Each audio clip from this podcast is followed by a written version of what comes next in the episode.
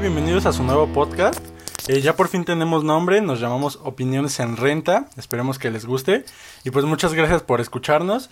Hoy vamos a estar Memo, Kike, Moy y yo hablando de algunos temas como la cancel culture, este, huracanes y nuestras experiencias traumáticas con desastres naturales. Una disculpa, al grabar el episodio nos dimos cuenta de que nunca hablamos de los desastres naturales. Aún así, esperamos que les guste mucho. Gracias. Y pues igual y hablamos de algunas otras cosas. Este, ya también tenemos algunos logos y pues queremos darle créditos a la creadora, que es Esmeralda. Vamos a dejar sus redes sociales en Instagram o algo así. Y pues vayan a seguirla porque la verdad tiene mucho talento. Y pues sin nada más que decir, pues vamos a empezar. Ok, va, pues, o sea, hoy en Twitter estábamos viendo las tendencias y checamos de que están queriendo cancelar la coca. Entonces, ¿por qué es esto? Pues porque dicen que tiene mucho azúcar, que porque es veneno, que mm, es, es la primera causa de obesidad en México. No sé, ¿ustedes qué opinan?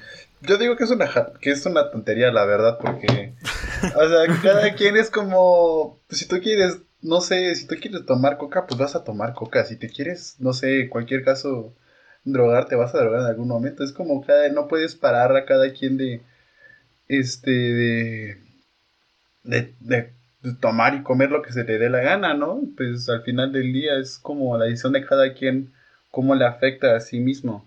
Sí, o sea, es mi cuerpo, mamá. o sea, es que, por ejemplo, o sea, pongamos el ejemplo del café, o sea, casi el 90% de nosotros, o sea, no me refiero a nosotros cuatro, o sea, de todo el mundo, o sea, toman café, o sea, todos los días, con azúcar, sin azúcar, como sea.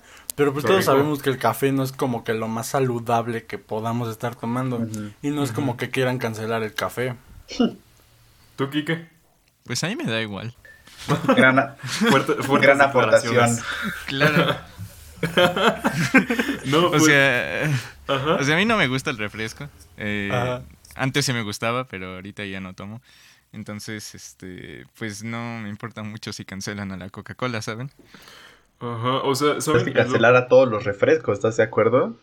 Pues sí, todos son parte de lo mismo. Hasta, hasta puedes cancelar, por ejemplo, a yo que sé. El cigarro, o sea, todo ese tipo de cosas. Digo, la mayoría de las cosas que consumimos no nos hacen bien y no las pues cualquier tipo de, o sea, también jugos o cosas sí, sí, así, conservadores. azúcar igual. Podemos cancelar, cancelar a Del Valle también. o sea, y saben, está curioso que digan esto porque es como de las mismas personas que están cancelando la coca, son los mismos que toman café todos los días o se fuman su cigarrito en la mañana y cosas así. Entonces, pues no sé, es como un tipo de doble moral, ¿no? claro. Pues cada quien tiene sus vicios, ¿no? Pues sí. pues sí. ¿Sabes? Me parece lógico porque pon es la gente fit la mayoría la que quiere como de que no, coca apesta, ¿no? Coca no. O sea, es muy... No sé, no me... Sí, no. No me termina de cuajar eso de cancelar la coca o, o cancelar comida en general. Bueno, no que sea demasiado dañina, pero no me cuaja para mí. Eso. Pero es que, o sea, por ejemplo, también hay que pensarlo en el sentido de que, hace, o sea, hace unos días vi no sé si se podría clasificar como meme o no, pero se hagan de cuenta que decía como el verdadero problema es que y apareció una hamburguesa y decía como una hamburguesa cuesta un dólar y una ensalada, por ejemplo, mm. cuesta siete dólares. Y o sea, se supone que la razón por la que quieren cancelar la coca es que pues tiene demasiada azúcar y pues somos el país más obeso del mundo y todo, o sea, que nos hace mucho daño y esas cosas. Y supongo que, o sea, sí tienen razón en ese sentido, pero pues no es como que del día, o sea, de a partir de mañana ya no vayamos a estar tomando refrescos y ya no vayamos a comer hamburguesas y ya no vamos a comer papas, ni gorditas, ni quesadillas, ni pambazos, ni pozole. O, o piénsenlo de esta manera, la mayoría de nuestra gastronomía se cancelaría. Y es algo que siempre como mexicanos como que siempre presumimos, ¿saben? Pues es que, es que, pon tú, cancelan la coca, pero hay una sartada de cosas igual que engordan un buen, como no sé, la chela, otras cosas, no es, no que la gente se ponga obesa, o sea, diabética solo por tomar coca, es muchas cosas más. Y en caso de que, en un caso hipotético que sí la lleguen a cancelar, o sea, que digan ya a partir de hoy no se vende ni Coca-Cola, ni refrescos, ni nada. Pues va a pasar que va a haber mucho contrabando, o sea, va a haber una nueva red, como una especie como de, no sé, como narcotráfico, se puede decir así, de Coca-Cola o de refrescos, pues fue lo que pasó, creo que fue en Colombia con Al Capón, pues estaba prohibido el, el, este, el, alcohol y él, era el que traficaba al final del día. ¿En Colombia? No, creo que era Colombia u otro país este, latinoamericano, pero así pasó y pues así pasaría en cierto momento, o sea, todo lo que es ilegal, pues siempre termina siendo más tentador o es más codiciado. Termina teniendo más, teniendo más problemas, exactamente. Sí, sí, sí. Oigan, y hablando, o sea, no solo de la coca como comida, sino también como industria, o sea, todos sabemos que el plástico contamina un montón y coca también es de los que más, o sea, de los que más contaminan en plástico, a la vez de que también gastan muchísimo agua. O sea, no sé si sabían que por un litro de coca se gastan 11 litros de agua. ¿Qué opinan de eso? Sí. Sala madre. O sea, es ah, que yo creo que es lo mismo que lo que ya habíamos estado diciendo. Porque, o sea, si lo dices así ahorita, con esos números, y, pues, sí te saca de onda, ¿no? Pero, o sea, ponte a pensar en que pues probablemente todos los demás bebidas que consumimos tienen datos similares o la ropa que usamos y todo ese tipo de cosas. Y si lo dices viéndolo por el lado de la industria, pues sabemos que una de las cosas más importantes de la economía de nuestro país, pues es el turismo. Y díganme a qué hotel van y no van a estar tomando refresco. O díganme en qué partido de fútbol van a ver gente que no esté tomando refresco. O en un concierto, o en una fiesta, ese tipo de, pues de experiencias. O sea, yo creo que ahí es cuando más refresco se consume.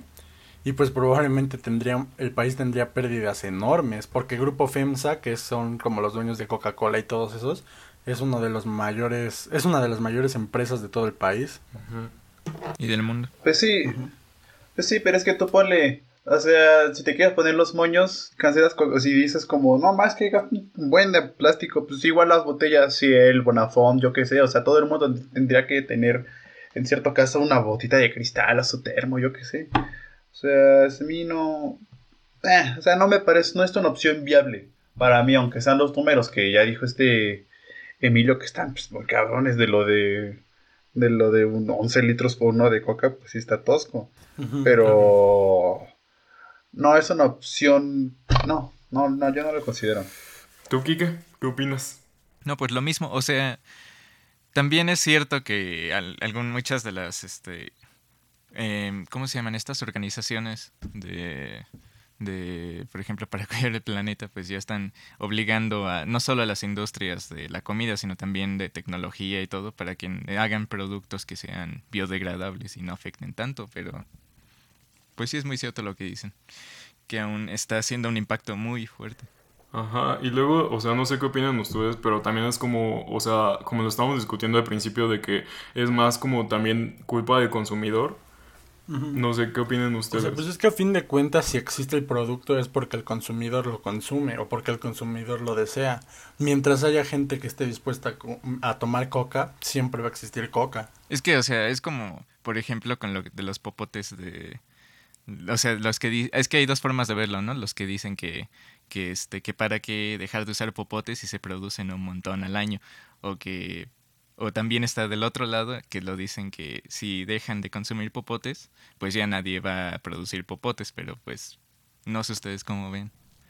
Es que ahorita me acabo de acordar que hace como cuatro meses o algo así, vi que Coca-Cola estaba sacando esta campaña publicitaria donde estaban diciendo, o sea, literal decían como si estamos contaminando mucho, o sea, no nos sentimos orgullosos de eso, pero pues lo tenemos que admitir, y que supuestamente tienen como esta meta de que creo que era para 2030 que por cada cada Coca-Cola, bueno, cada botella de Coca-Cola que terminaba en la calle o contaminando como tal, ellos estaban dispuestos a reciclar sin botellas. O sea, una campaña de ese estilo, donde querían reducir muchísimo, pues, o sea, su contaminación como, como compañía. Entonces no sé si ustedes creen que eso va de la mano con todo esto del uso del plástico o de los popotes, como decía Kike. O sea, es que, ¿sabes? Yo no lo veo tanto como, o sea, sí es problema de Coca-Cola de que, o sea, haya tanto plástico como tal, pero también como que lo veo un problema de la gente porque, o sea, siento que como tal en México no tenemos como una cultura así que, pues, o sea, que sea eficaz a la, a la hora de reciclar cosas, o sea, como el plástico y así. Pues por, es que, es que sí es muy, es más de la gente que de Coca-Cola, porque si tú quieres, almacenas las botellas y las puedes vender en un, en un este, en un recicladora de PET o cosas así. Es lo que hace, es lo que hace un, tío y que se gana una, una la nota haciendo eso, pues vende todo el plástico que le queda de botellas, este, de empaques, de cualquier cosa, de bolsas, etcétera lo vende para allá y le va bien al final del día. Al final es como, como dicen la cultura que tenemos de no pues, reciclar mucho y pues así, ¿no? Sí, o sea, también hay, hay, este, por ejemplo, también hospitales que te dan medicamentos por tantas latas o cosas así, ¿no? O sea, México no es primer mundista porque no quiere. no, pero pues es que regresamos a lo mismo. O sea, ¿en verdad es culpa de Coca-Cola o es culpa de nosotros como sociedad?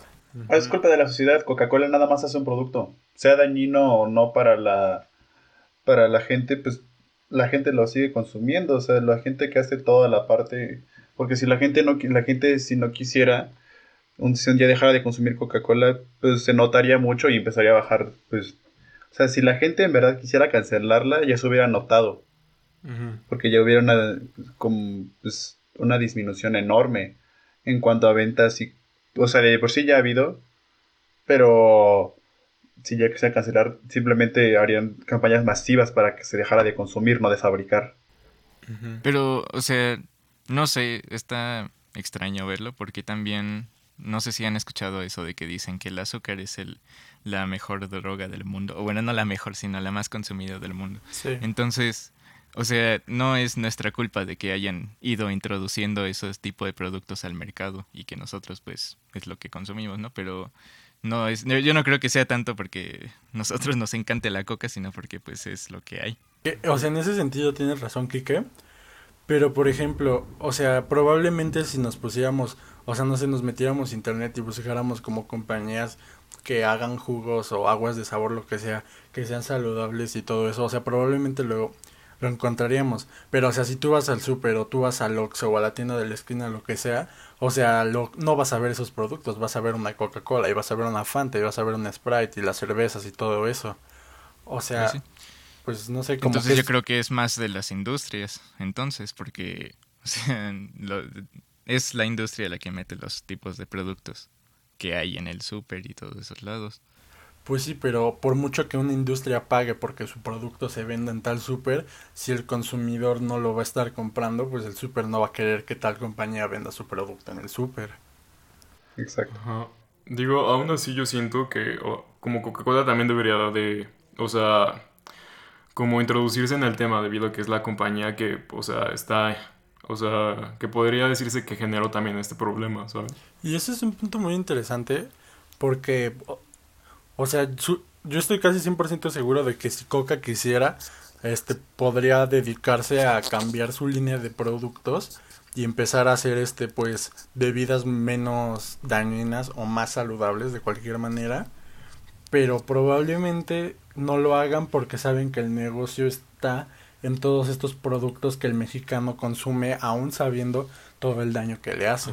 De hecho, no sé si una vez probaron, eh, ya tiene tiempo que sacaron como una Coca-Cola que era verde. O sea, que todo era como ingredientes naturales. Ah, estaba de lasco. Sí, exacto, neta. Yo no, no, no, la aguanté. Creo que la sacaron muy, muy rápido del mercado. Pero, por ejemplo, ahí va un, una anécdota súper rápida. O sea, que es como una idea que se me ocurre.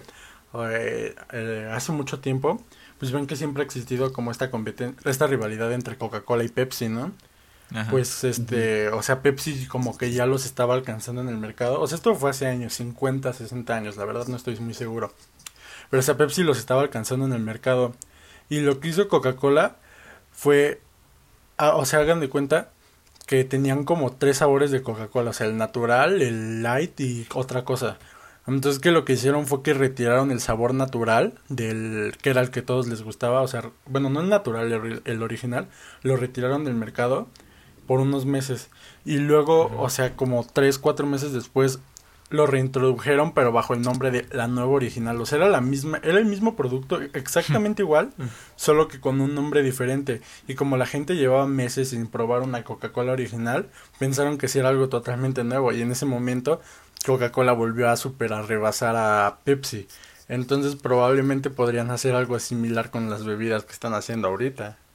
Sí, o sea, tal vez sea un poco conspiranoico, pero o sea, si lo piensan bien, creen que este sería viable para ellos. Eh, imagínense que sacan un producto acá como, como el de tipo Coca-Cola verde, pero, pero le ponen un sabor así horrible para que para que lo saquen del mercado porque a nadie le gustó. Y entonces pues ya con eso justifican como su falta de, de, dar productos buenos para la salud. Pero pues dicen, no, pues lo sacamos, pero nadie lo compró. A nadie le gustó. Pues técnicamente, o sea, ya sacaron la Coca-Cola sin azúcar, pero no sé qué tan buena sea para la salud. Probablemente no sea buena, pero no sea tan mala como la Coca-Cola normal. Pues sí. Y de hecho, o sea, el sabor de Coca-Cola cambia. O sea, esto igual probablemente me tomen como loco y así. Pero o sea, el, el sabor de Coca-Cola sí cambia alrededor del mundo. Ah, sí, Y por lo que yo tengo entendido, en México es más rica porque es en uno de los países donde más azúcar le echan. o más concentrada está. Ajá. y para cerrar el tema, conclusiones. El problema es de la gente, no del, de la, de los que lo consumen, no tanto así de la empresa, en mi opinión. ¿Alguien más? Pues yo pienso que es al revés. Yo creo que es de ambos, o sea, en la mayoría de nosotros, por estar consumiendo esos productos, pero pues quieran o no, una compañía tan grande como Coca-Cola firma este como contrato moral de que sus productos no deberían de hacerle daño a, a las personas y pues no se cumple, o sea, no es un contrato real, es como una cosa moral que tienen las empresas de no, pues nuestro producto no hace daño, bla, bla, bla. Pero pues a fin de cuentas todos sabemos que lo hace y aún así todos lo estamos consumiendo. Así que yo concluyo que es problema por parte de ambos. Y bueno, interesante tema, pero vamos a pasar a nuestro siguiente tema. el cual emocionó mucho a Moy, es la cancelación de Molotov o como tal la cultura de la, la cancelación. ¿Qué, quieren, ¿Qué tienen que decir al respecto? Yo digo que Moy empiece, ya que le apasiona mucho esto. Pues justo, justo en lo que estaba viendo el hilo, o sea, que me metí al original, al hilo de Twitter era de que primero decían que de que, de que no, que la canción de puto, que no sé qué, esto que el otro. Y, y, pues yo como buen conocedor de esta canción, me puse a como en retrospectiva y pensé, puta, pues es que en ningún momento incita como al odio hacia gente homosexual o cosas así. Simplemente es como, es una canción con la cual, o sea, por ejemplo tú, este, cualquiera de ustedes, cuando cantan esta canción sienten odio hacia la gente homosexual. O sea, ¿la cantan con odio? Pues no. Pues, o sea, no. Ajá para pasar nomás como para saltar, echar relajo con los compas.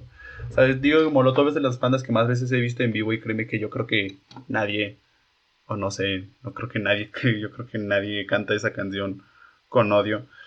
Y luego empezaron de que, no sé, de que, que todo el álbum, de que desde la portada y así. Y fue como, no manches, o sea, la portada sí puede ser controversial, pero es lo que un poco no me cuaja a mí de que si es esa batalla, por ejemplo, yo tengo un tío que me dijo hace 20, 23 años el álbum, que me dijo cuando salió el álbum que no lo querían poner en de que ninguna radio, de que ninguna disquera. Ellos hacían conciertos como, viste, clandestinos, bueno, no clandestinos, sino como más cerrados en cierto modo, de que iban como a facultades, así, y ponían ahí, daban sus conciertos y así se dieron a conocer. Sus discos se vendían justo ahí, en esas, en esas, este, en esos tipos de conciertos. Y pues sería, a mí se me una tontería ya que como cancelar Molotov completamente, porque es lo que muchos estaban proponiendo. Porque no todos, o sea, no, desde mi punto de vista no incita tanto a, ese tipo de cosas. Este, y pues sí, o sea, justamente de lo que dijo Moy, de que el disco ya tiene más de 20 años, y o sea, hay que tomar en cuenta que hace 20 años nadie estaba, bueno, no se estaba teniendo esta conversación de vamos a ser más diversos y respetar todos los derechos de la comunidad LGBT y respetar que tienen opiniones y pensamientos y gustos diferentes a los nuestros y todo ese tipo de cosas. O sea, no es como que hace 20 años este se estuviera penalizando ese tipo de comportamiento y no sé, como que no era algo que discutiéramos.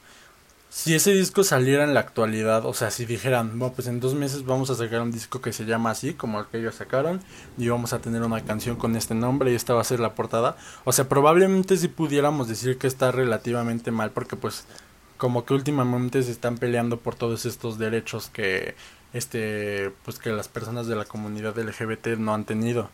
Pero pues el disco ya tiene más de 20 años, o sea, no puedes juzgar a una persona o a una banda en este caso por la música que sacó hace 20 años, porque probablemente piensan de una manera diferente a la, a la que tienen ahora. ¿Qué? Pues sí, yo creo que tenemos que como que aprender a distinguir ese tipo de, de, este, de canciones o de en general arte por la época en la que se desarrollaron. Entonces, bueno, yo no creo que esté, pues que sea algo malo esa canción, escucharla o cantarla en estos momentos. Pero lo que me viene a la mente con eso es eh, lo que está ahorita también de la palabra naco. Entonces, este, pues también hay mucha gente que no le da esa connotación de, de que sea como despectivo a alguien de pocos recursos o lo que sea, pero pues es también un debate que yo creo que queda con esa palabra. No sé qué opinan ustedes. Mm, pues sí, justamente, eh, que, o sea, yo estaba viendo, o sea, los tweets que, este, que estaban mandando durante, o sea, toda la cancelación de Molotov. Y, o sea, uno, hubo uno que me llamó la atención que decía, es que, o sea, yo soy gay y cuando pasaba al lado de fiestas o cosas así que, y que estaban gritando matar, y, ¿cómo era la, la, frase? Es que nunca he escuchado bien la canción. ¿Matalire maricón? Matarle al maricón, ajá. Sí, sí, sí, exacto. O sea, y esa persona pone después, este, me siento... ¿Cómo se llama? Me, me sentí ofendido y me sentí... y sentí miedo, o sea... Y después me puse a pensar, o sea, sí, chance sí, pero de repente no sé, como que me vino a la mente, o sea, ¿qué tal si yo estuviera en Estados Unidos y de repente veo que en la casa de al lado están diciendo, no, maten a los latinos o maten a los mexicanos? Entonces, no sé, ¿ustedes qué opinan? Pues, o sea, la discriminación a todas las personas, o sea, por cualquier razón, ya sea por sus preferencias sexuales, por sus motivos, o sea, por su situación socioeconómica, por su test, por su religión, lo que sea, o sea, desafortunadamente siempre ha existido y probablemente siempre va a existir. Porque, o sea, si lo pensamos bien, es algo que desde chiquitos como sociedad hemos aceptado hasta cierto punto. O sea, de que, o sea, mi familia no, por ejemplo, no, hemos vivido en esta situación, pero sé que en muchos casos, o sea, todavía se sigue acostumbrando eso de primero le dan de comer a los hombres y bla, bla, bla. Y o sea, sinceramente la mayoría de las personas nunca ha hecho nada al respecto. Entonces, o sea, siento que más que enfocarnos a cancelar una canción, una banda o la opinión de algo de alguien, deberíamos de enfocarnos a corregir esta aceptación a la discriminación que tenemos. O sea, porque pues sí, lo repito, en todo momento hemos sido este, hemos estado presentes en una situación de discriminación y lo más probable es que ninguno de nosotros haya hecho algo al respecto. Con eso que dices, o sea, yo creo que sí tiene mucho sentido porque, por ejemplo, con lo que había pasado, no sé cómo se llama el, el cantante de Spotify que estuvo de moda, bueno, no estuvo de moda, fue como la controversia, ¿no? de que sacaba canciones. Johnny Scutia, ¿sí Ajá, sí. Jorge, ajá, ajá, ajá, o sea, el problema, el problema es que no, no es que saque esas canciones, sino cómo lo toma la gente. O sea, si lo va a tomar de inspiración o si va a decir, no, pues, ¿qué son estas cosas, no? Entonces, yo creo que el problema, como dice Víctor, es de la cultura que tengamos nosotros, de, no, pues yo no voy a ir a matar a alguien, por, a una mujer, por este, porque escucho una canción, ¿no? O sea, no es como de que la vayas a escuchar, pero pues que no importe si alguien saca algo así porque pues no, no tiene nada que ver con nuestro pensamiento. Buen punto. ¿Tú, Moy, qué opinas? Pues supongo que, como por ejemplo, a mí pues yo lo que pienso es que hay diferentes tipos de música y Molotov es como de rebelión o anarquismo. Y en su general, pero no sé, música que está creada para eso. Por ejemplo, esta canción está creada, o sea, todo acordes y todo letras, está creada para pues para saltar y así como hay como hay este bandas que son que crean como música mala a propósito, tal como no sé, la Estilina Mosh o cosas así. Son sus canciones son malas, pero porque ellos quieren ser malas, ellos lo han dicho. Y no sé, o sea, me parece muy subjetivo, pero desde mi punto de vista, porque por ejemplo, igual en su disco tiene, yo tengo el disco y tiene una parte como de un aviso, basta, bueno, está un poco feo el aviso que dice como de que aviso parental advisory, una cosa así, como, como de cuidado, que está un poco pesado el disco. Y así. Sí, sí, sí. O sea, se me hace más como cómo se interpreta o a que cómo a que cómo a, la, verdadera intención que tiene o ese es mi punto de vista. Ajá, entonces pues lo que yo digo de que pues hay que preocuparnos más por por lo por lo que nosotros pensemos escuchando eso y no por lo que ellos estén diciendo.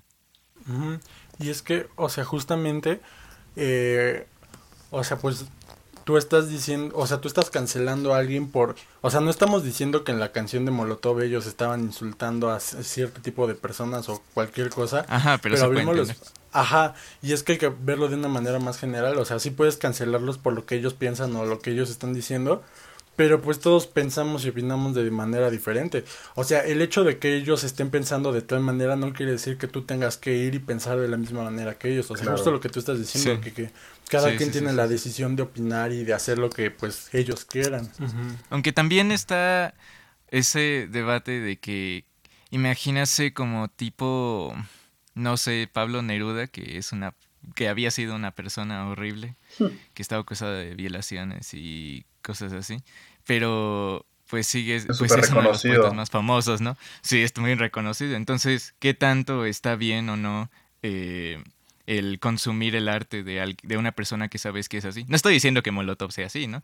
Pero, pues, yo creo que tiene que ver un poco con el mensaje que están dando, que aunque no fuera esa su intención, pero pues da a entender que tal vez hay artistas que digan cosas así a través de su arte y pues que también o mal está que alguien lo consuma. Ajá, y justo aquí entra el argumento de separar al, al arte de su artista. ¿Ustedes qué opinan? O sea, es que por ejemplo, pongamos el caso de Megadeth y Dave Mustaine. O sea, te pones a escuchar la música y probablemente si eres una la persona a la que no le gusta el metal o tienes mente cerrada y lo que sea, o sea, probablemente vas a decir como, no, pues es que de seguro son bien satánicos y que quién sabe qué y vas a poner a decir todos los miles de prejuicios que hay hacia, la, hacia las personas que hacen ese tipo de música. Pero, o sea, ponte a investigar tantito y te vas a dar cuenta de que Dave Mustaine es súper religioso y hasta es padre de una iglesia y que es súper buen padre de familia y que venció el cáncer y que quién sabe qué. O igual el caso de Iron Maiden, o sea, su cantante es piloto de avión y es productor musical y superó el cáncer y bla, bla, bla, bla, bla. Y probablemente la gente que escucha su música, que no le gusta el metal o que no le gusta el rock, va a empezar a dar, a dar un buen de prejuicio sobre él y sobre su banda. Entonces yo siento que sí es muy importante separar al artista de su arte, porque pues nosotros estamos consumiendo el arte, no estamos consumiendo al artista. Bueno, pero aquí está el debate de que si consumes el arte, pues le estás apoyando al artista. Exacto, por, ejemplo, ahorita que pusiste el ejemplo, ahorita que pusiste el ejemplo de, de esas bandas de metal, hay una que se llama Cannibal Corpse en la cual habla literalmente de canibalismo. Y hace poco ah, se le descubrió justamente al vocalista de la banda que de verdadmente era caníbal. Entonces ahí entra mucho como... Ahí queda un poco muy a la deriva de que en realidad pues consumes el arte, no al artista, pero al final del día lo que hace el arte que hace el artista son las ideas que él tiene, ¿viste? Pero no necesariamente. O sea, no necesariamente se tiene que, o sea, terminar siendo esa como la conclusión, por así decirlo, porque, o sea, póntelo a pensar en que, o sea, imagínate a la mayoría de artistas de pop, en sus canciones de qué van a hablar, de relaciones fallidas, o de amor, o de me fui de viaje a tal lugar, o sea, de ese tipo de cosas, pero eso no quiere decir que necesariamente ese artista todo el tiempo va a estar pensando en su novia que lo dejó hace 20 años. Lo que es diferente es y regresamos al tema pasado, es que tú como consumidor estés tomando la opinión de alguien más, en este caso el artista a través de su arte, estás tomando lo que él dice para tú hacer tus propias decisiones. O sea, en el caso que diste del de Cannibal Corpse, o sea, pues siento que ese sí es como un lado muy extremo, porque, o sea, pues las letras hablan de canibalismo y al final el chavo es el cantante, resultó que sí era caníbal. Puede ser que sí, pero era su manera de pensar y tú como persona no tienes el derecho de cancelar su pensamiento, simplemente no hagas o no consumas lo que está haciendo esta persona. Como dicen, el lo contrario al amor no es el odio, sino la indiferencia, no lo canceles pero tampoco lo consumas, simplemente déjalo existir y ya, así, o sea, en, en el chavo este de las canciones raras de matar a Yuya o a quién sabe quién de Spotify, o sea, nadie lo estaba escuchando y se hizo famoso en un tweet. Spotify se tardó como una semana en quitar sus canciones de la plataforma. Y tuvo millones de reproducciones porque toda la gente por el morbo de ir a escuchar esas letras fueron a consumir su música. O sea, sí, pero... Eh, sí, no tan literal como dice este Moy de lo de Cannibal Corpse, pero eh, lo que yo quiero decir es que, por ejemplo, si tú supieras que alguien es muy machista, ¿le irías a apoyar financieramente, se dice? O sea, porque tú al consumir su arte le estás dando dinero, le estás apoyando, estás ayudando a que ese mensaje se haga más conocido. Aunque no sea la intención así de que no, pues voy a hacer mis canciones de puro de algo de violencia, porque por ejemplo, grupos como los Rolling Stones y todos los grupos de rock hablan de cosas que ahorita ya no tienen mucho mucho sentido y nunca han tenido, pero que ahorita ya se está notando más. Entonces, pues, qué tan bien o mal está, pues, entender que esos mensajes de odio o que no están muy bien, o sea, que tú no estás de acuerdo con ellos. Yo creo que sí hay que juntar al artista con el, con el arte, porque pues de todos modos a través del arte está expresando su forma de pensar y si tú consumes eso, entonces estás como de acuerdo con esa forma de pensar, ¿no? Y, o sea, ¿saben? Ahorita que estaban hablando como de, de toda esa fachada que ahorita tiene Molotov y así, o sea, siento que hay muchas bandas que, o sea, demuestran tener un lado más rudo o más este violento del que ellos tienen y siento que eso ya va más para el marketing. El problema siento que es cuando ya las las personas es cuando se lo empiezan a tomar personal, así como de, ah, no sé, este güey, por ejemplo, pongamos un, un ejemplo X, o sea, My Chemical Romance, o cualquier banda emo, o sea, de que no incitaban a, a, que la gente se cortase, pero de repente era así como de, ah, soy emo, me tengo que cortar y, y escucho My Chemical Romance, entonces ahí creo pues sí, aunque sea muy sutil, pues sí, yo creo que sí influye en lo que... Y muy, y muy viceversa pasa con una banda que se llama Mayhem, que es de las de black metal que su, su, su, base, su primera forma de la banda eran unos, eran unos locos. El, vocalista se suicidó, luego el guitarrista mató al, bajista, o al revés, uno fue, fueron a dar a la cárcel, pero eso no lo reflejaban en su, en su, en su música, simplemente hablaban pues, de lo que habla de black metal, que no sé, pentagramas, cosas así, pero no era como reflejaban como de que voy a ser un satánico, cosas así, ¿no? Que voy a matar a mi hermano, o sea, no creo. Oigan, pero justamente ahorita se me acaba de venir en mente. O sea, siento que nos estamos enfocando mucho a la música que a nosotros nos gusta, que pues es el rock y el metal. Pero, o sea, por ejemplo, la música más popular ahorita pues es el reggaetón. O sea, la música latina como el reggaetón o el pop, el hip hop y todo eso. Bueno, dejemos el hip hop tantito al lado, pero hablemos del pop y el reggaetón. O sea, pues yo al menos no tengo idea de cómo son, no sé, Osuna o Bad Bunny o Maluma o Shawn Mendes, Justin Bieber, esas personas. Pero lo que sí sé es que la mayoría de sus canciones no las escriben ellos, o sea, lo escribe cualquier persona que trabaje en su disco, en su, este, ¿cómo se llama? Disco En su compañía discográfica. Su disquera. Y ellos nada más ponen su persona y su voz, ajá, en su disquera, y pues ya nada más ellos la interpretan y ya. Entonces, o sea, en el rock y metal, pues la mayoría de las bandas ya hacen su propia música. Pero estamos hablando de como que una porción muy pequeña de la música que existe en el mundo. Entonces, ¿qué opinan de en este tipo de casos de los artistas más populares que están cantando una canción que su discográfica les ordenó cantar, pero tal vez ellos no estén de acuerdo con los con lo que dice esa canción? Bueno, si yo estuviera con una discográfica que me diera canciones con connotaciones, eh, yo que sé, machistas o sexistas, pues yo, aunque fuera mi obligación, yo creo que no interpretaría esa canción. O sea, depende de cómo piense sí, cada quien. Sí, le tiene más amor al arte. Hay gente que le pues tiene más amor al dinero que al arte. Ajá. Y también pensemos en que son súper buenas personas y no sea que le tengan amor al dinero, sino al arte. O sea, la mayoría de estas, o sea, de estos casos es porque tuvieron que haber firmado contratos multimillonarios con estas discográficas. No tienen de otra más que hacer lo que ellos les ordenen.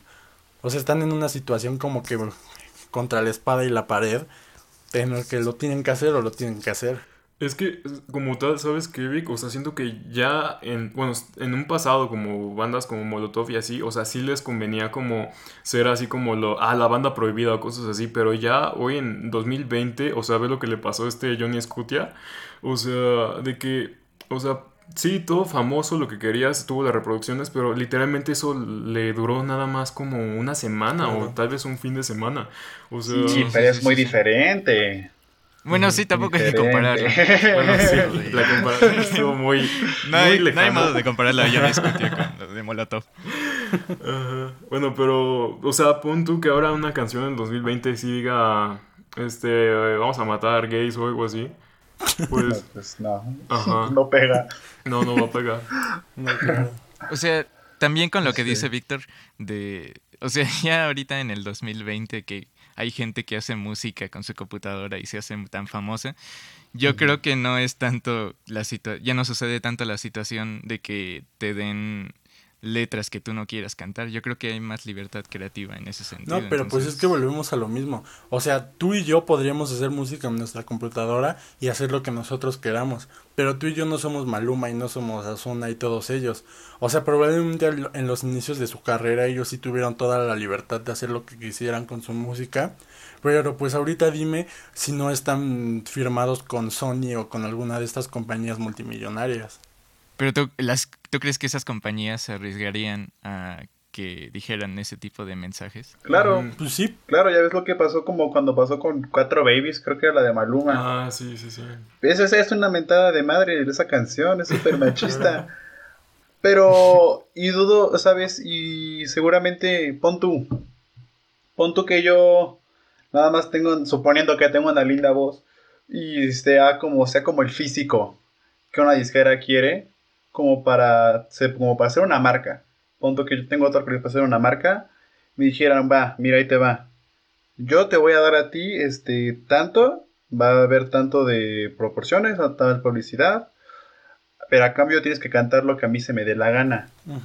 Y suponiendo que yo no le tenga tanto amor al arte, sino que nada más quiera un sustento, claramente voy a aceptar. Porque dices, no, me están haciendo un contrato multimillonario por nada más poner mi vocecita para cantar cosas. Igual sería un poco ahí cierta moral lo que tú como sería en ese en esos casos. Y es que por ejemplo, ¿sabes por qué esas compañías sí se arriesgan? Porque, o sea, nosotros estamos en el mundo de la música y pues sabemos todo esto, o sea, todo como que estas patrañas que pasan detrás de escenas. Pero, o sea, imagínate, una super fan de Maluma o de todos esos artistas. ¿Tú crees que si ellos sacan una canción super machista y así horrible, crees que ellos les van a echar la culpa a la discográfica? Claramente no, y volvemos a lo mismo, van a empezar a cancelar al artista y pues es un ciclo sin fin en el que van a estar dándole muchísima más atención de la que se debería de merecer y pues volvemos a lo mismo. Y probablemente también van a haber muchísimas personas que ni se van a enterar de que esto pasó y van a seguir consumiendo su música. Pues claro, volvemos al debate de que si tenemos que separar al artista del autor. De, perdón, el artista. del arte del artista. ¡Ah, caray! Ay, no. O sea, Pero es que también tengamos en cuenta de que la 4 Baby salió en el 2016. O sea, sí siento que el mundo como tal se ha cambiado demasiado desde el 2016. Ajá, y volvemos a lo mismo que con el disco de Molotov. O sea, si tú hace cuatro años me preguntabas, este, que si me que si yo me pondría a luchar en contra de los derechos de las personas LGBT, probablemente mi yo de hace cuatro años te diría que no, que pues es muy su problema y que yo quiero seguir con mi vida. Pero pues quieran o no, estemos de acuerdo o no, todos hemos estado, hemos estado involucrados en esta lucha por pues simplemente el contexto en el que vivimos. Somos adolescentes con redes sociales que se la pasan conectados 24/7 y es imposible recibir las es imposible no recibir las opiniones de todos. Pues sí. ¿Quieren pasar al siguiente tema o conclusiones alguien? Conclusiones, para que no sea Conclusiones para mí es más este más bien cómo recibes el mensaje. Bueno, igual influye mucho cuál es el mensaje, pero influye en lo personal no se debería cancelar nada. Bueno, no, no se debería cancelar como cierto tipo de la música y así, porque al final es un tipo de expresión. Y no sé, o sea, es por más machista que suene, siempre va a haber como. No, más bien machista, y por más este retrógrada que piense, que suene, va a ser como siempre va a haber cosas que el, que va a ser un círculo sin fin de que cancelas esto, pero no cancelas esto, y así y al final del día todo se va a terminar cancelando. Entonces por eso pienso que no es no es una opción muy viable. O sea, no me gusta a mí todo eso de la cancel culture y la sí, sí, sí. pues yo opino igual, o sea, no siento que eso de cancelar cosas o personas sea muy útil, pero no sé, o sea, siento que simplemente si a ti no te gusta lo que tal persona dijo en su canción, pues no le escuches y ya. O no te gusta que la Coca-Cola tenga tanta azúcar, pues no la consumas y ya. Y por ejemplo, ahorita se me acaba de venir otra cosa rápida a la mente, que es que volvemos a lo mismo de que nosotros somos pues cuatro personas a las que les gusta mucho la música y pues nosotros sí les ponemos atención a la letra y esas cosas, pero estoy seguro de que la mayoría de las personas nunca le ponen atención a eso, o sea, solo es como, ah, pues esta canción está pegajosa y me gustó, está divertida y la voy a escuchar en el antro cada fin de semana, pues está bien y ya. Así que pues mi conclusión final es adiós a la cancel culture y pues sigamos adelante, solo ignora lo que no te gusta y ya. En este tipo de ocasiones. Pues yo creo que está bien, o sea, es muy aceptable lo que dice Víctor, de que nada más ignora lo que no te gusta.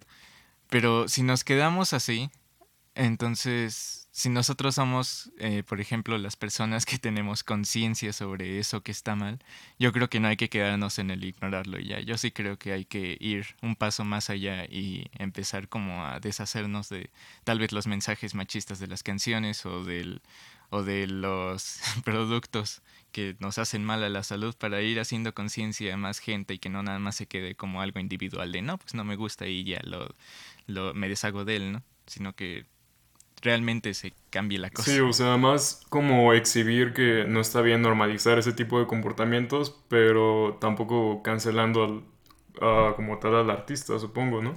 Sí, sí, sí, exactamente. Sí, bueno. Siguiente tema. ¿A qué se le cayó el internet? no, ese no era, bro.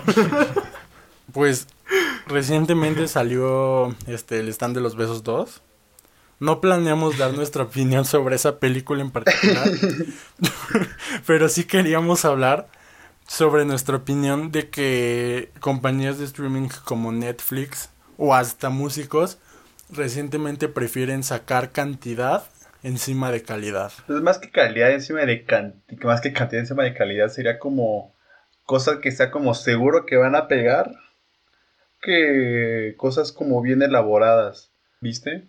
O sea, mira, yo como cinéfilo desde los 14 años, ojo, te puedo, ojo, ojo, este, te puedo decir que, que, hubo... Sí es arte. Todos somos arte. O sea, te puedo decir que, o sea, hubo una edad en la que yo dije, no, es que si siguen sacando películas de Marvel, el cine como tal va a decaer. O sea, todo va... O sea, esto es cine basura y siento que es lo que la gente está pensando ahorita con el stand de los besos y así, sino como de, o sea, llega un momento ya en tu experiencia de vida como cinéfilo que dices, ok, no, nunca, no, nunca van a dejar de sacar películas como Los Vengadores y así, pero la gente las ve y las ve por algo, o sea, es como de... Es como lo más comercial que puedes vender y pues, si, si, si tiene tanto éxito es por algo y no lo puedes detener así te guste o no. Pues es que igual, como no hay una regla que diga como todo el cine debe ser bueno, toda la música debe ser buena. O sea, para gustos hay, para gustos hay, para gustos hay colores y cada quien pues puede hacer lo que se le plazca encima en cierta forma. Ya depende de cada quien si se ofende o si no le gusta. Al final ya es opinión propia. Nadie, nadie se obliga a ver cosas esas. sí, o sea, yo opino que también tampoco es lo mejor del mundo estarte todos los días viendo películas así del casa de arte y lo más eh, profundo que existe, ¿no? A veces nada más quieres irte a ver una película que te dé risa o algo que te ponga a llorar un drama, pues de lo más básico que existe. Y, es, y está bien, o sea, cada quien lo, según lo que quiera ver, no tienes que obligar a nadie a que sean los más cultos del mundo. Sí, exacto. Y sabes, o sea, Mm, como cinefilo, sí siento que serías como bastante hipócrita que digas que todos los días vas a verte, no sé, una obra de Tarkovsky. O sea, obviamente, obviamente te va a dar. Porque ni sabes quién es él en primera. este. Eh, cineasta soviético. y el ruso. o sea, pero sí como. Tarkovsky no hizo la de Endgame. O sea, como tal de repente sí te dan ganas de, ay, güey, voy a ver Spider-Man 2 porque, no sé, me acuerdo de esta escena en que el Doctor Octopus hacía este tipo de cosas. Sí, sí, sí, sí. Ajá. O sea, aparte también las películas de Marvel son películas, eh, no, no voy a decir infantiles, pero son películas familiares que en las que los niños en eso basan su infancia. Entonces, no vas a basar tu infancia en películas de Tarkovsky, ¿sí? Exacto. Y es que en ese, o sea, caemos en otro punto que pues es para mí es muy fácil de, de expresar, por así decirlo. Y es que, o sea, muchas personas, incluyendo a los cinéfilos, o sea, ocupan el, las películas para darse una pequeña escapada de su realidad. O sea, probablemente a ustedes les gusta meterse en la realidad de algún cineasta super underground y así, pero pues a muchas personas también les gusta escaparse de la realidad donde un superhéroe vestido con la bandera de Estados Unidos va a salvar el mundo junto a su amigo que está vestido con las latas de Herdes, ¿saben? Pues eso es justamente lo que pasaba con los cómics en los 40, ¿no? Como con el Capitán América, eh, que ponían a ese personaje en, en situaciones de la Segunda Guerra Mundial ah, y así escapaban de la realidad, ¿no? Que sean cosas fantásticas y eso es lo que pega para que, pues, por un rato te puedas entretener y no estar preocupado por lo que pasa en el mundo. Entonces, eso lo podemos eh, extrapolar a lo que está sucediendo ahorita con el coronavirus y la pandemia. Entonces, tal vez es una forma muy entretenida eh, ver el stand de los besos en medio de la pandemia para reírte un poco por si es que quieres que está mal la película o si está buena y te da risa, pues también, ¿no? O si te hace llorar o lo que quieras, eh, entonces, pues, lo que sea, ¿no? Eh, Cada quien. Es que, ¿sabes? Siento que ya es más como el tren del mame de decir que el stand de los besos es mala, porque, o sea, yo le puedo preguntar a alguien que, super X, oye, pues el stand de los besos, ¿qué opinas? No, es malísima, pero pues, o sea, después le puedo preguntar, ¿cuál es tu, tu película favorita? Y me va a decir, ah, este, son como son como niños dos. Entonces, pues no, nada que ver. O... Desde la cuna. Ajá, exacto.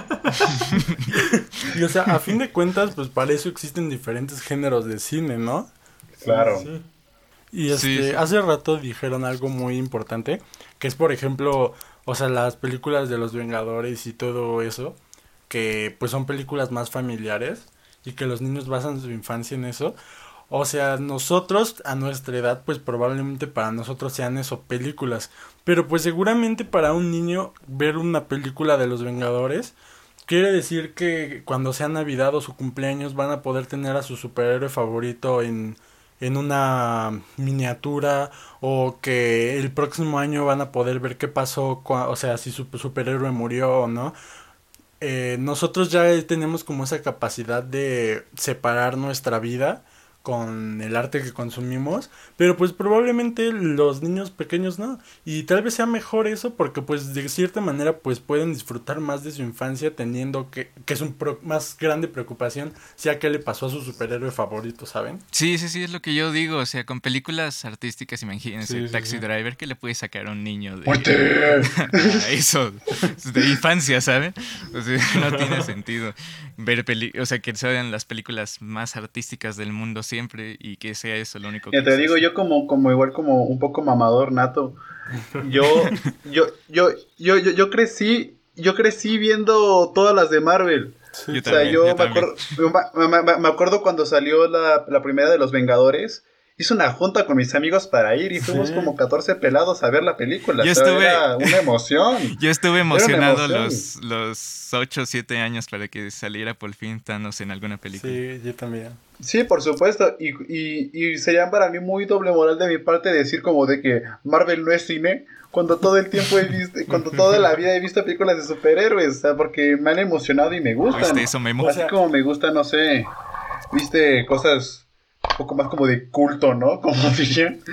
Pero, pues, nada, es muy percepción de cada quien y de la vida de cada quien.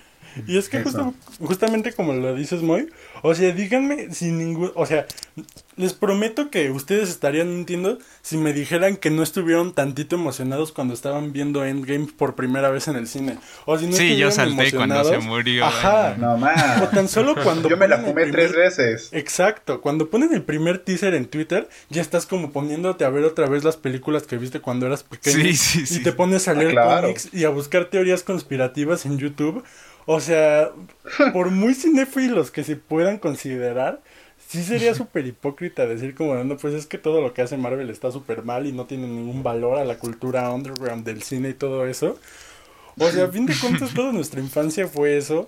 Y pues, no sé, o sea, yo no siento que haya tal cosa como mal cine, simplemente cine que no te gusta y ya. O sea, sí, yo creo que sí hay mal cine, pero eso ya sería con cosas más técnicas. Sí, claro.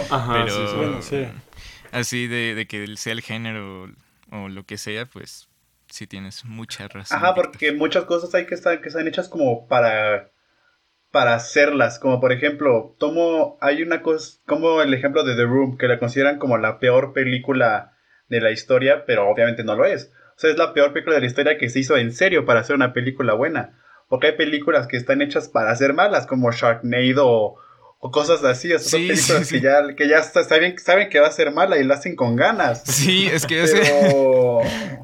es que también hay un tipo de cine para películas que son, como tú dices, malas. Pero con, esa es la intención, ¿no? Que den risa de lo malas que son. Y bueno, para ir cerrando el tema, ¿alguien quiere decir sus conclusiones? Espera, antes de cerrar el tema, este, hay un, una, un pequeño paréntesis que quiero agregar. Y es, este, que quiero saber su opinión sobre algo. O sea, Kike dijo, bueno, Kike y Moy dijeron que para ellos sí existe el mal cine. Pero yo tengo una opinión diferente y no es tanto porque esté de acuerdo con que lo que consideramos mal cine sea bueno, sino que en el sentido es que el cine y la música y la escritura y todo el arte en general no son matemáticas. O sea, no es como que tú puedas decir, ah, el cine o la música se tiene que hacer de tal manera porque si no está mal. Porque a fin de cuentas, pues el, todo el arte pues es una exploración súper profunda del, del subconsciente de cada persona.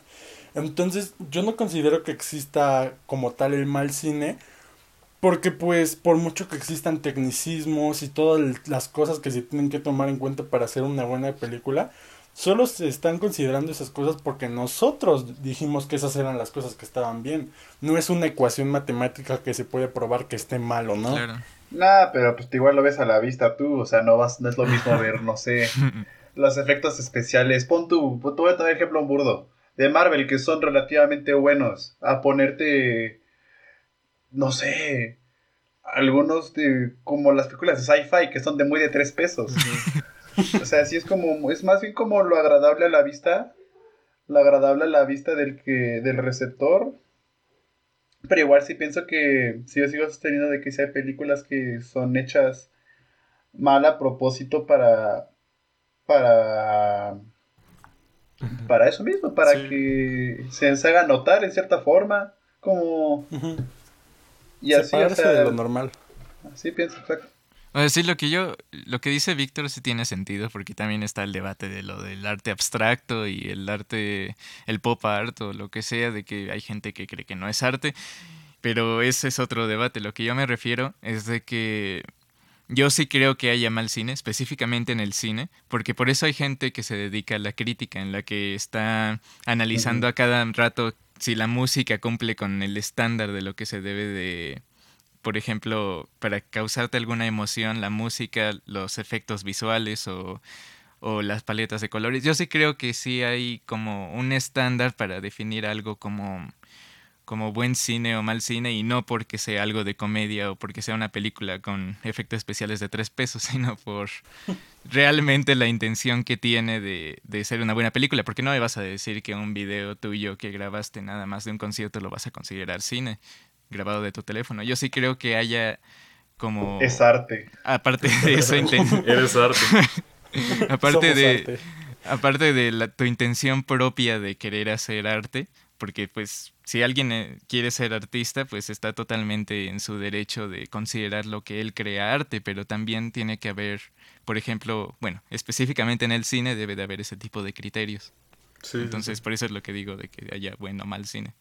Bueno, y en conclusión, Marvel y el stand de los besos sí es cine. no hay mejor conclusión que esa. Ajá.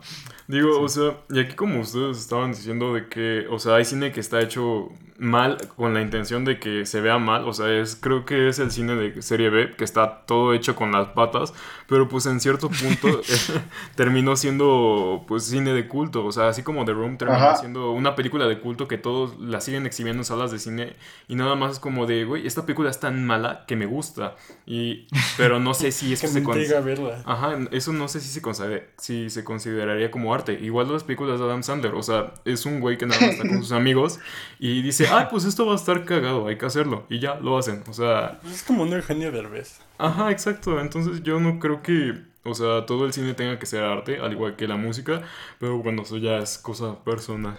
Y... Sí. Bueno, este fue el fin del capítulo, capítulo 2. Esperemos que les haya gustado mucho algunas palabras para despedirse. A ver si llegaron al final. Esperemos que sí. Les doy un chocolate si llegaron al final. Comenten si es cine, si llegaron al final. Vayan a nuestra página de Instagram y de Twitter y pónganos si es cine y ya sabremos quiénes sí son los fieles. Gracias por venir a nuestro segundo capítulo. Recuerden que ya tenemos nombre, nos llamamos Opiniones en Renta. Y ya tenemos logo. Muchas gracias, Esme, por ayudarnos a hacerlo. Vayan a seguirle. Creo que nunca mencionamos que Moy no estuvo en el capítulo pasado porque andaba en su pueblo. pues ya está, de, ya está de vuelta y pues ya va a estar en los próximos. Andaba cosechando quesos. es menonita ya. Allá no. ya. No, ya. Bye. Gracias, bye. Hasta luego.